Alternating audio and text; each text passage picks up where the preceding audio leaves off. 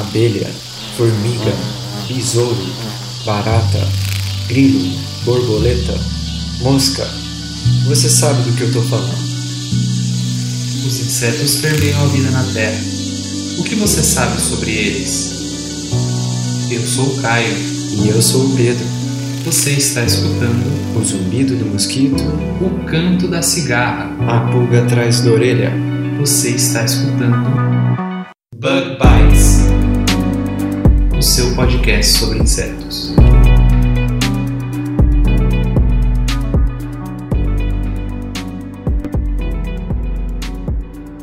Olá, ouvinte, seja bem-vindo ao Bug Bites. Toda semana nós vamos trazer aqui conteúdo relacionado a insetos. São curiosidades, notícias, entrevistas, tira dúvidas e muito mais. Bom, começando aí com a curiosidade da semana, nada melhor do que responder a grande dúvida de você que está escutando a gente. Por que fazer um podcast sobre insetos? Para isso a gente vai comentar um pouquinho sobre os insetos, mas a nossa ideia é sempre trazer uma curiosidade rápida e interessante.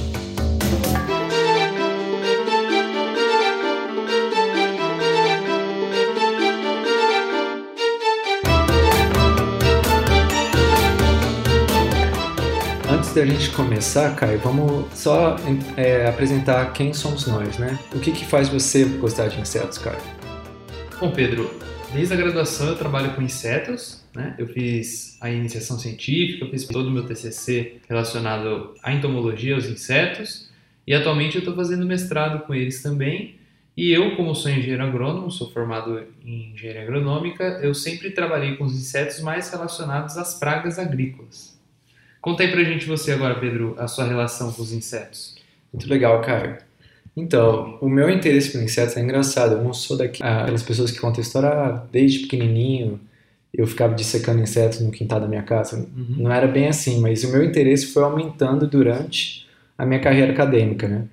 É, na verdade, eu sempre fui fascinado por comportamento animal e fisiologia. Esse, esse interesse aumentou durante a graduação. Uhum. E eu sempre também fui curioso é, observando os insetos do jardim, né, como formigas, e elas assim exibem comportamentos muito interessantes e, e a maneira como elas resolvem os problemas das sociedades, né, onde esses insetos moram, é, foi o gatilho assim para eu seguir essa carreira. Legal.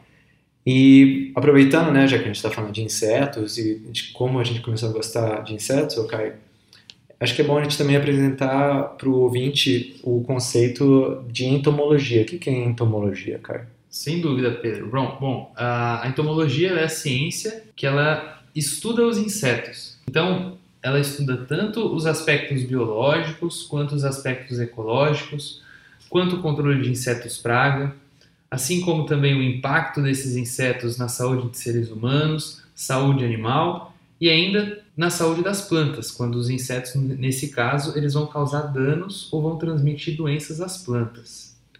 Muito legal, Caio. Então, voltando aqui para nossa pergunta da curiosidade, né, da, da semana, por que que fazer um podcast sobre insetos, né?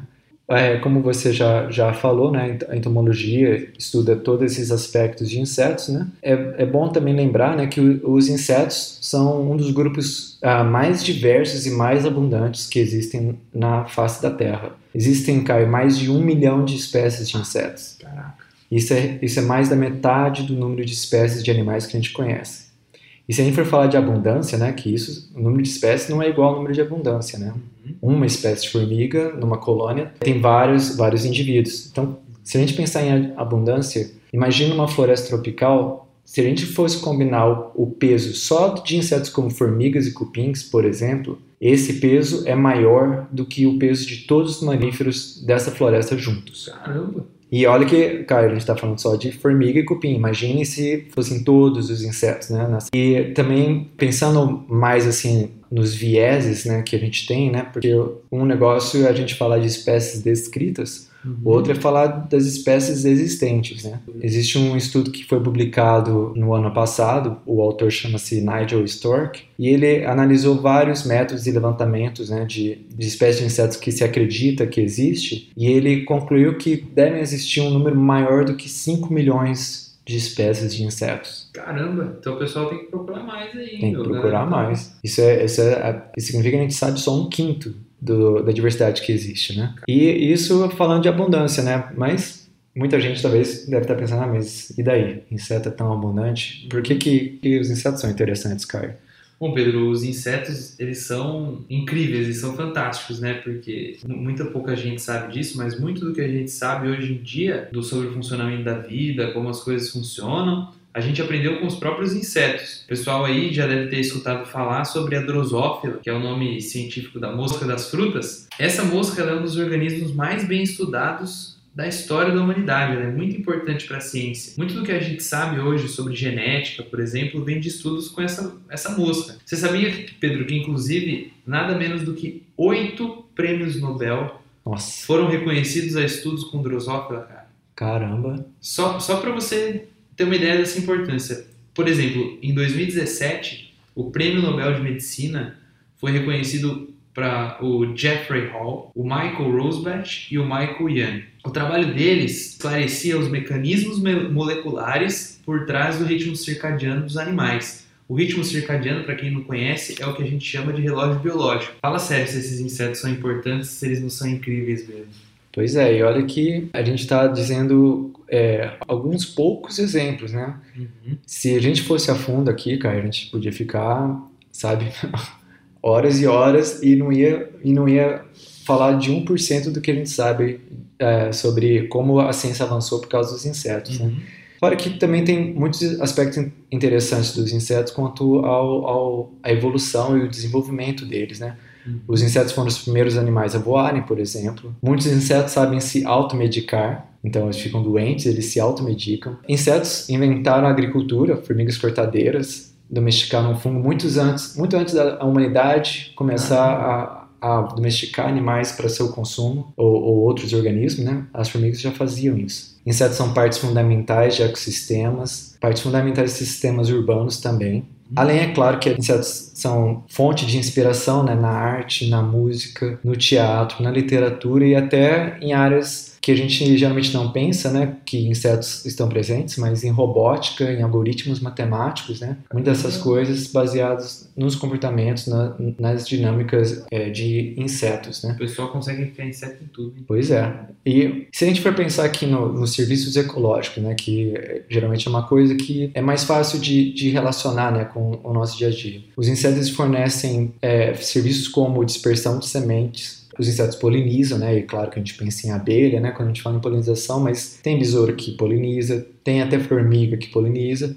E outro exemplo que muita gente conhece né, são as vespas do figo, né? Que também polinizam o figo. Os insetos são responsáveis por areação né, do solo, fertilização do solo, auxiliam na decomposição e na remoção da matéria orgânica. E aí quem está ligado em, em, shows de biologia forense, né, uhum. quando tem um cadáver, né, quais são os primeiros insetos que chegam no cadáver? E isso é importante, né, no caso de investigações forenses, né, para determinar há quanto tempo o cadáver está no local, né? Existe uma, uma certa sucessão de insetos que visitam o corpo. Então é, os insetos também na floresta auxiliam na remoção né, de matéria orgânica como corpos, né, mas também matéria orgânica vegetal, né?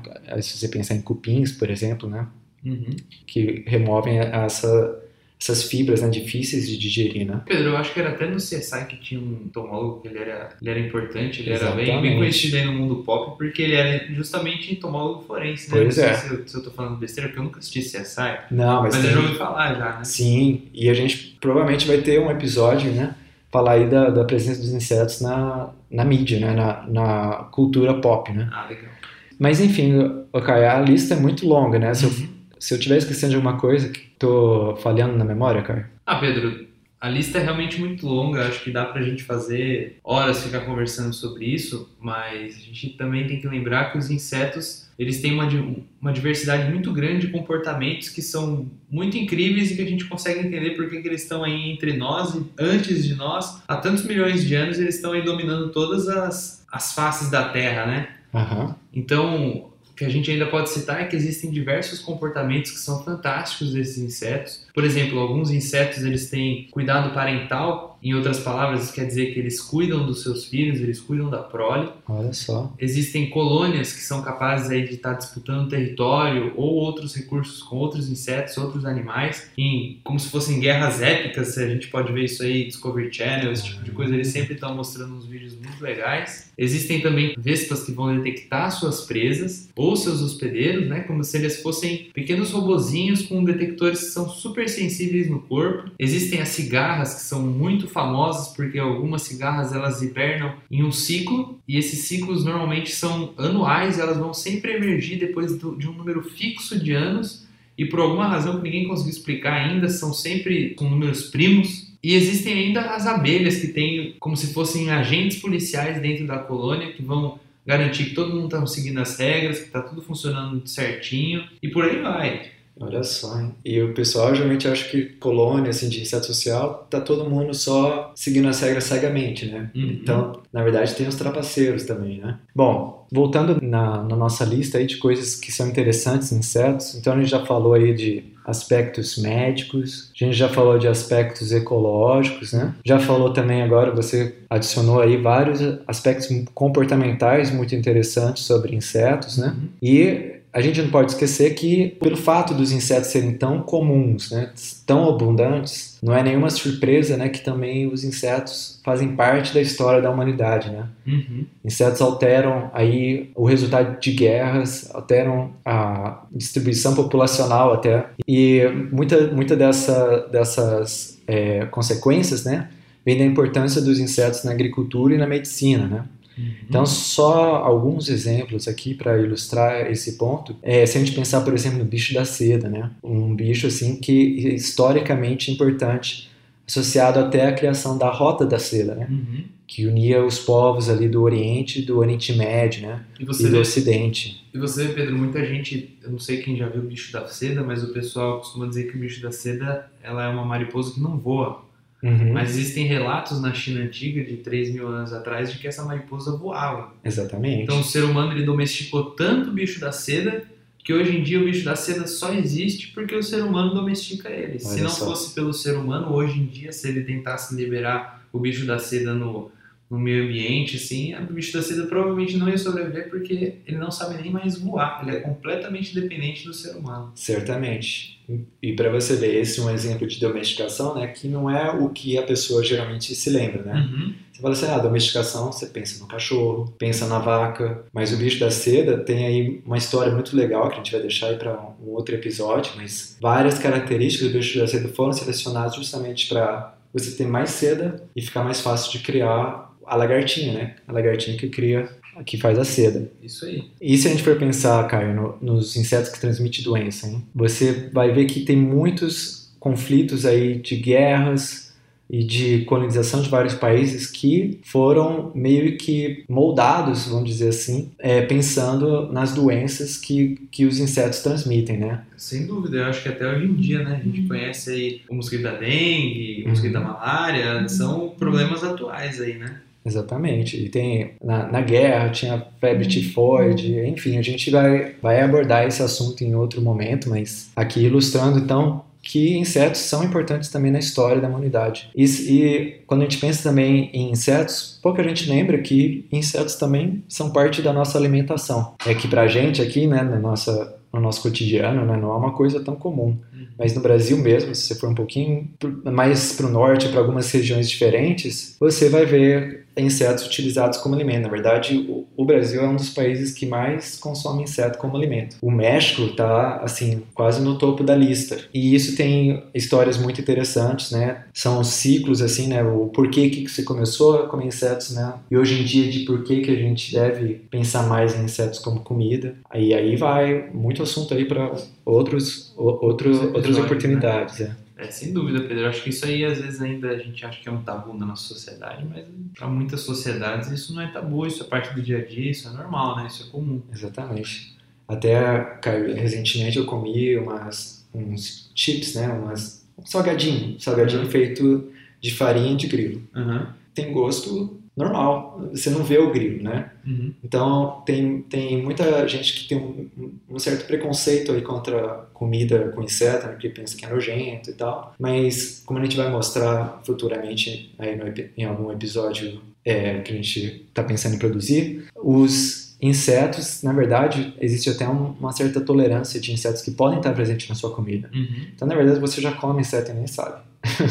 isso, isso vai deixar muita gente com preocupado. Né? Preocupado, mas não precisa ficar preocupado. É, a na gente verdade. vai mostrar que não precisa ficar preocupado, na realidade isso é bem normal. E é, e é saudável, né? E é saudável. É saudável. Existem muitos projetos aí que o pessoal tá tentando colocar insetos na alimentação, como suplementação de proteína, suplementação de carboidratos, esse tipo de coisa, é, para alimentação de população mais pobre, população nutricionalmente deficiente, esse tipo de coisa, né? Sim. E, e também num certo aspecto ecológico, mas não vamos entregar muito aqui do assunto, É. Porque a gente também ainda tem, tem aqui mais coisas para dizer. Uhum.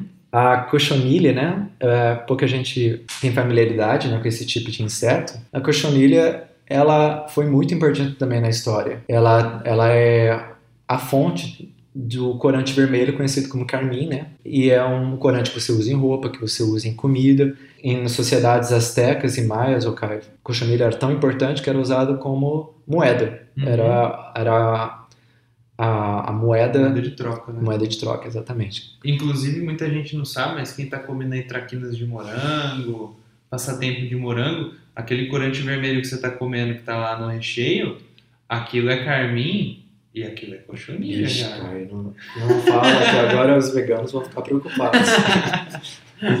Bom, Pedro, você sabe que eu tava buscando aí, quando a gente tava pensando em fazer, escrever esse episódio, eu, eu busquei lá Ah. no Google inseto, né? certo. Digitei lá e tal, aí apareceu assim: substantivo masculino, espécie dos insetos. Uhum. Ou também, como no sentido figurado, uma pessoa insignificante, desprezível, um pobre diabo. Aí eles deram como exemplo, né? Ele não passa de um inseto. Parece o É. Vegeta falando no, É, no Dragon Ball Z, né? Ele fala seu Inseto. inseto desprezível.